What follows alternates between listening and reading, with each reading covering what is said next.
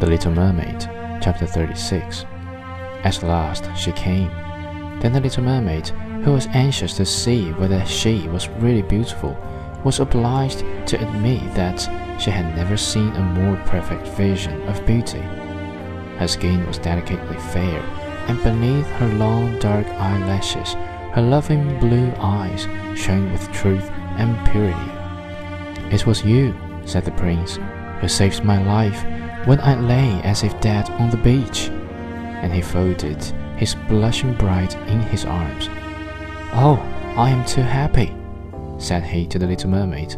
My fondest hopes are now fulfilled. You will rejoice at my happiness, for your devotion to me is great and sincere. The little mermaid kissed his hand and felt as if her heart were already broken. His wedding morning will bring death to her and she will change into the foam of the sea.